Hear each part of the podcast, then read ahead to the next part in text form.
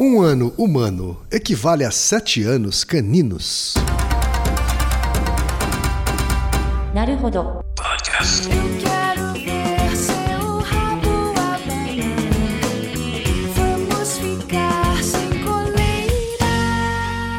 Bem-vindo ao Naruhodo Podcast para quem tem fome de aprender. Eu sou Ken Fujioka. Eu sou Altair de Souza. E hoje é dia de quê?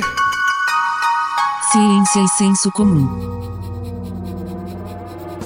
Altair, hoje a gente tem uma pergunta clássica aqui enviada, enviada por um ouvinte. Pois é, muita gente já pensou sobre isso, já deve ter perguntado, falado com alguém. Vamos tentar dar uma clareada nessa questão.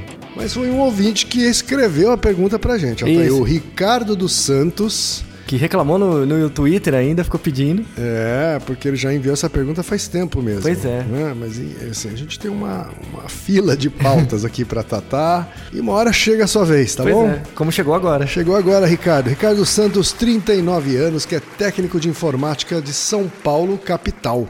Tá? Olá, quem? Olá, Altair. Eu interajo com vocês pelo Twitter Ricksanto, arroba Ricksanto, e tenho uma dúvida. Minha esposa cantarolava a música do Patofu com os seguintes versos. Acho que sou um cachorro, sim.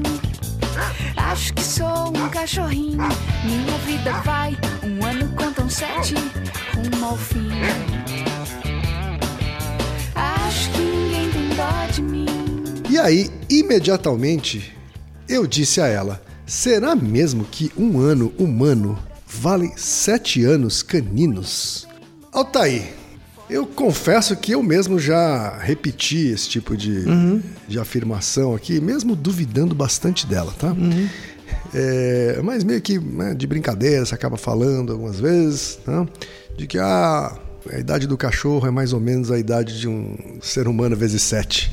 Né? Então, É um múltiplo de 7. é, eu tive um bulldog, por exemplo, que viveu 10 anos. né? Que o bulldog não é uma raça que vive muito mesmo. Ele é um tá? cachorro médio, né? de tamanho médio. Tamanho médio, mas cheio de problemas, né? A raça cheia de problemas, é cheia de, de defeitos, na verdade, né? Porque é uma raça que foi criada e selecionada a partir de determinadas características, né? Como focinho chato, né? Isso implicava em sistema respiratório ruim, que acaba implicando em sistema cardiológico ruim e uma vida, é, uma expectativa de vida mais baixa. Né? Ele morreu aos 10 anos, então a gente costuma dizer que ah, se ele fosse um ser humano é como se ele tivesse morrido aos 70. Né? Mas a gente sabe que tudo isso é senso comum, né? E é coisa que a gente é. repete em- na mesa do bar e no, e- e no quintal do churrasco. né? Tá aí. Pergunta é, o que, é que a ciência tem a dizer sobre isso? assim? Primeira coisa, um ano humano vale 7 anos de cachorro? Não. Tá? Isso é mito. Um ano humano vale, em média, 7 anos de cachorro? Talvez. Entendeu? Em média. Temos que considerar alguns aspectos. Já quando- é alguma coisa, hein? já, já chegou perto. A gente tem que considerar algumas coisas quando você vai pensar na expectativa de vida de um cachorro. Primeira coisa é o tamanho dele e segunda é a espécie, né? Como quem comentou do cachorro dele, que inerentemente à raça tinha certos problemas estruturais do cachorro, né? Por que, que você tem, por exemplo, espécies de cachorro que são meio bugadas, assim, né? Eles já são porque a gente propõe uma seleção diferencial deles. Então a gente cruza cachorros com características que a gente quer que eles tenham e, em geral, vai cruzando cachorros meio aparentados para poder aumentar o traço de uma certa característica. E aí você vai tendo a característica que você quer. Por exemplo, eu quero deixar um cachorro cada vez menor, quero um cachorro pequenininho. Então você vai cruzando cachorros pequenos. Né? Do mesmo jeito que você chega a um ponto que você vai ter um cachorro pequeno, os problemas estruturais né, ou as tendências genéticas desses organismos maiores vão passando para os menores. Né? Então, cada espécie tem seu tipo de problema. Né? Então, em grande parte, isso é culpa nossa, por fazer cruzamentos diferenciais. Não tenho a menor dúvida, assim, de que 99,9% das coisas são culpa da própria humanidade, até. É, pelo menos o cachorro é. Né? E tanto é que eles falam, né, que o, e isso é verdade, que os cachorros vira-lata são mais saudáveis, entre aspas, porque eles são mais misturados. Então a, a variabilidade gênica é maior, a probabilidade de você ter um tipo de doença relacionado a cruzamentos entre cães de aparentados é menor. Né? Mas aí falando sobre a expectativa de vida, por exemplo, temos uma relação entre o inversamente proporcional entre o tamanho do organismo, do bicho, do cachorro no caso, e a expectativa de vida. Então, Aham. cachorros menores tendem a viver mais tempo do que cachorros maiores. Certo. Né? Porém, essa coisa dos sete anos não é verdade pelo seguinte: espécies de cachorro diferente amadurecem em períodos diferentes. Então, uma coisa é você falar em expectativa de vida, outra coisa é você falar em amadurecimento do cachorro. Por exemplo, um cachorro é uma criança até que idade? Né? Isso depende da raça do cachorro. Tem raça de cachorro que amadurece mais tarde, outras mais cedo. E isso não tem relação com tamanho. Isso tem relação também com ah, os cruzamentos diferenciais. Por exemplo, em média, independente do tamanho do cachorro, o primeiro ano do cachorro equivale a 15 anos humanos. 15 anos. Então, por exemplo, imagina uma criança, né, de uma adolescente de 0 a 15 anos, todo tipo de mudança que ela passou, mental, né, assim, é, comportamental. O cachorro passa por isso em um ano, tá? De 0 a 15. Do primeiro ao segundo ano, o cachorro chega, por exemplo, o equivalente humano seria 24 anos. Tá? Então ele é um jovem adulto. Então, com dois anos, em geral, o cachorro é um jovem adulto. Ou seja, a ideia é: o primeiro ano do cachorro vale 15 humanos. O segundo, ele vai valer já 9. O terceiro, ele vai valer 4. Entendeu? Ou seja, conforme o- os anos do cachorro vão passando, ele se desenvolve muito rápido. E aí esse desenvolvimento vai ficando cada vez mais devagar. Ele vai tendo uma assíntota. Então ele desenvolve muito rápido e depois vai desenvolvendo mais devagar. Tá? Então, em média, se você pegar todas essas distâncias, até mais ou menos. Se você pegar, independente do tamanho, os cachorros vivem, em média, 16 anos. Tá? Juntando os pequenos com os grandes, dá- uma média assim de 16 anos. Sendo que o senso comum também diz que quanto menor o cachorro, maior a expectativa de Isso. vida. Então, é, se você pegar um cachorro bem pequenininho, ele vai viver, vai viver mais que 16, mas um cachorro mais grande vai viver menos que 16. Então, em média, dá, dá por aí. Dá uns 16. No entanto, o, o desenvolvimento cognitivo do cachorro é muito alto no primeiro ano e vai ficando mais lento conforme os anos vão passando, até se estabilizar em uma coisa, hum, dependendo do tamanho do cachorro, em torno de 4 a 5 anos. Certo. Então, por exemplo, se você pega um cachorro pequeno, como um pincher, que pesa entre 5 e 7 quilos, né? Pra menos. Se você pegar um cachorro pequeno, ele vai ficar adulto em torno de 5 anos. Se você pegar um cachorro grande, tipo um dog alemão, né? Que pesa mais que 30 quilos, né? Algo assim, ele vai ficar adulto com 3 anos. Então, a- os pinchers ficam criança mais tempo, né? Eles ficam adolescentes mais tempo. Porque eles vivem mais. Né? a, Então, curva, a curva dela vai ser diferente. isso, é a mais curva, longa. A mesmo. curva de crescimento é mais longa. E aí, uma coisa importante, por exemplo, é quem adestra cachorro. Porque tem um período crítico de desenvolvimento cognitivo. Então, por exemplo, o primeiro ano você tem que treinar muito o cachorro. Muito. Porque a capacidade dele de absorver informação e, e aprender padrões é maior. Então, se você pegar um cachorro, por exemplo, com dois anos e começar a treinar, ele vai, ele vai aprender, mas ele vai ter muito mais dificuldade. E isso também, não vou deixar de falar disso, da galinha.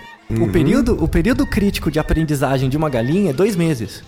Tá. Então, por, por que, que as pessoas acham que as galinhas são retardadas? Porque elas só olham uma galinha mais velha que dois meses quando elas não têm estímulo. Pega um Sim. pintinho, começa a treinar ele com um dia de vida.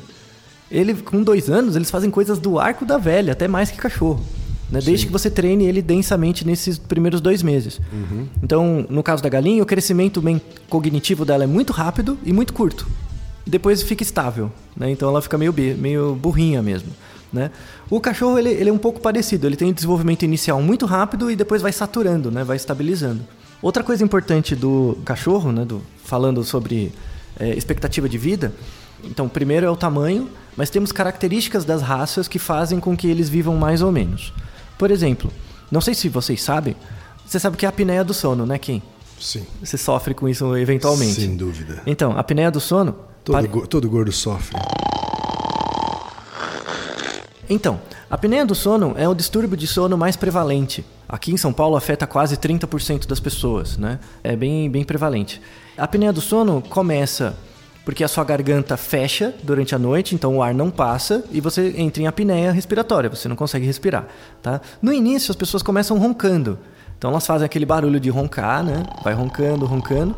Com o tempo, o ronco vai ficando mais alto. Para quem já dormiu ou, ou ficou perto de alguém que ronca muito, que tem apneia, a pessoa começa a roncar, roncar, roncar. De repente ela para. Ela dá uma parada, do nada, que é uma parada respiratória. Aí passa alguns segundos, ela faz um barulhão de novo e volta a roncar de novo. E fica repetindo esse processo durante a noite. Exato. Talvez as pessoas não Tem saibam. tem um momento que parece um desespero, na verdade, em busca de ar, né? É, porque você tá sem ar mesmo, né? Na verdade, é um desespero em busca de Isso, ar. você está se afogando dormindo, né?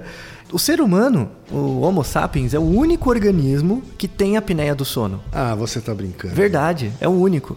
Logo isso. Pois é, nós somos os únicos que temos naturalmente a apneia do sono. Quer dizer, né? o ser humano tá de parabéns, né? Uma das poucas coisas que é só o ser humano que tem é uma porcaria dessas. Pois é. É, Não, mas aí tem uma hipótese evolutiva para a apneia do sono, que é. Por que, por exemplo, o macaco não, quase não tem apneia do sono? Que é porque a, a garganta dele, né, o- os músculos e a estrutura da garganta é rígido. Como é muito rígido, o ar passa Sim. e não colapa, não tem como fechar. A gente precisa de uma garganta flexível porque a gente tem linguagem, a gente precisa falar.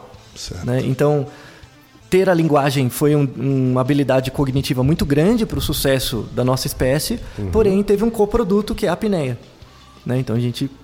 Você tem filhos quando você fica jovem, mas quando você fica velho você tem apneia, mas aí a seleção natural não tá nem aí para você. Sim. Né? Mas faz sentido, faz sentido. é, então. Mas a gente artificialmente conseguiu desenvolver isso no cachorro.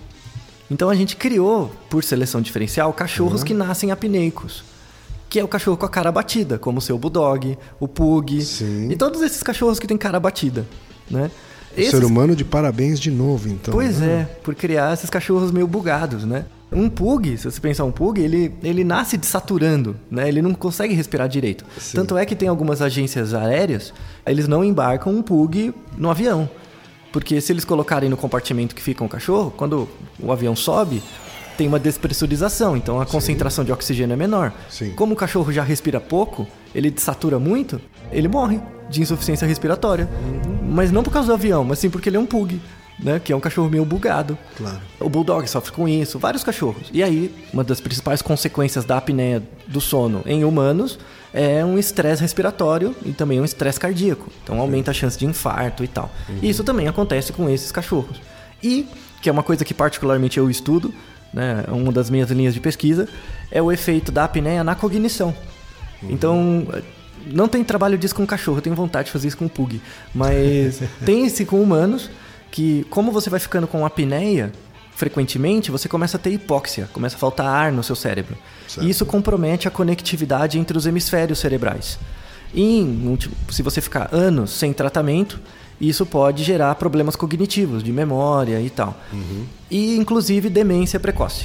Por isso que Pug fica gagá cedo também, porque ele é meio bugado, ele respira mal, o cérebro dele começa a bugar e aí ele fica gagá, né? Então você já vê que tá tudo errado, né? A idade de ficar gaga também varia, então, de, de espécie para espécie. Sim, varia. Por exemplo, o Pug vai ficar mais cedo porque ele já nasce meio bugado, né? Mas, no entanto, tem uma relação também entre a idade do cachorro ficar senil e o tamanho dele. Existe uma relação entre o tamanho do cachorro e a expectativa de vida. Então, os cachorros grandes vivem menos, os cachorros pequenos vivem mais, né, em média. E você também tem uma relação com a senilidade. Tem um artigo muito legal que fez uma revisão de 78 espécies de cachorro, né, é, espécies não, é raças de cachorro diferentes, curvas de sobrevida, né, para cada espécie, e mostrou o seguinte, que de fato os cachorros maiores vivem um pouco menos e eles ficam senis depois. Tá? Os cachorros pequenos, eles vivem mais e eles ficam senis antes. E aí a ideia, eles ficam gagás, né? Antes. E aí a ideia interessante desse trabalho é mostrar assim, que desenvolvimento do, organ... do corpo, né? do físico, do, do, do tamanho do corpo e desenvolvimento cognitivo são coisas um pouco diferentes e acontecem em períodos diferentes. Né? Como acontece com a gente. Então você pode ter uma pessoa com 1,90m que não fica gagá e pessoas com a mesma altura que ficam, né? Então é, isso depende muito de como você vive a sua vida, né? No caso dos cachorros é mais ou menos parecido, porque em geral cachorros grandes é, eles têm que viver num lugar maior, então eles correm mais, fazem mais coisas, têm mais atividade física, então eles postergam um pouco a senilidade deles, apesar da vida ser mais curta. Os cachorros pequenininhos, como é cachorro de madame, em geral eles ficam num lugar menor, eles têm pouca estimulação. E aí, como eles têm pouca estimulação, eles ficam gagás mais cedo. Né? Então, por, de novo, por ação entrópica, antrópica humana, a gente faz os cachorros pequenos ficarem gagás mais cedo, sendo que eles não precisariam, se eles tivessem mais estimulação. Que coisa, hein, Antônio? Pois é, né? Mas voltando então à pergunta, só para fechar a pergunta do, do Ricardo, é, o que a gente pode afirmar então é que os sete anos caninos corresponderem a um ano humano né? Não é bem assim. Não é bem assim. Tá?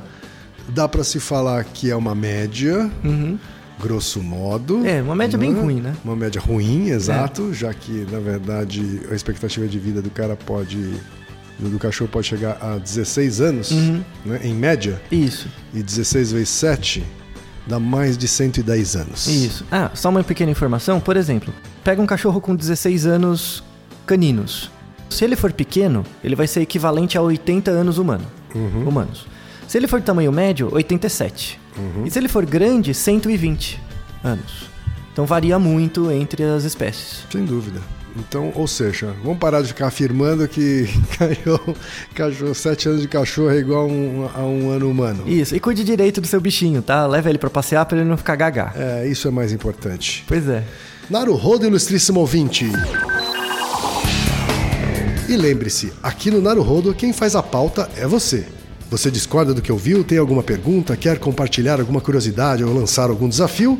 Escreva pra gente. podcast@naruhodo.com.br. Repetindo, Altair. podcast@naruhodo.com.br. Então até o próximo Naruhodo. Tchau. Toma arigatou. Naruhodo.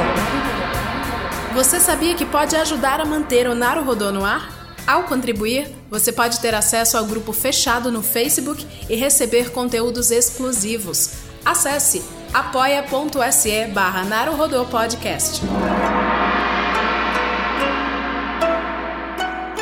Naruhodo. Esse podcast é, é apresentado por b9.com.br.